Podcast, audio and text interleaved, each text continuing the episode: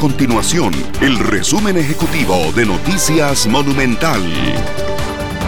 Hola, mi nombre es Fernanda Romero y estas son las informaciones más importantes del día en Noticias Monumental. El Centro de Atención para Pacientes con COVID-19 CEACO alcanzó el récord de egresos de pacientes con coronavirus con 1.016 salidas desde el 1 de abril cuando ingresó el primer paciente con este virus. Tras varias semanas de diálogo, el gobierno confirmó que insistirá en eliminar la exoneración del impuesto de renta vigente para el salario escolar, que generaría un ahorro al Estado de 40 mil millones de colones. Estas y otras informaciones usted las puede encontrar en nuestro sitio web www.monumental.co.cr. Nuestro compromiso es mantener a Costa Rica informada.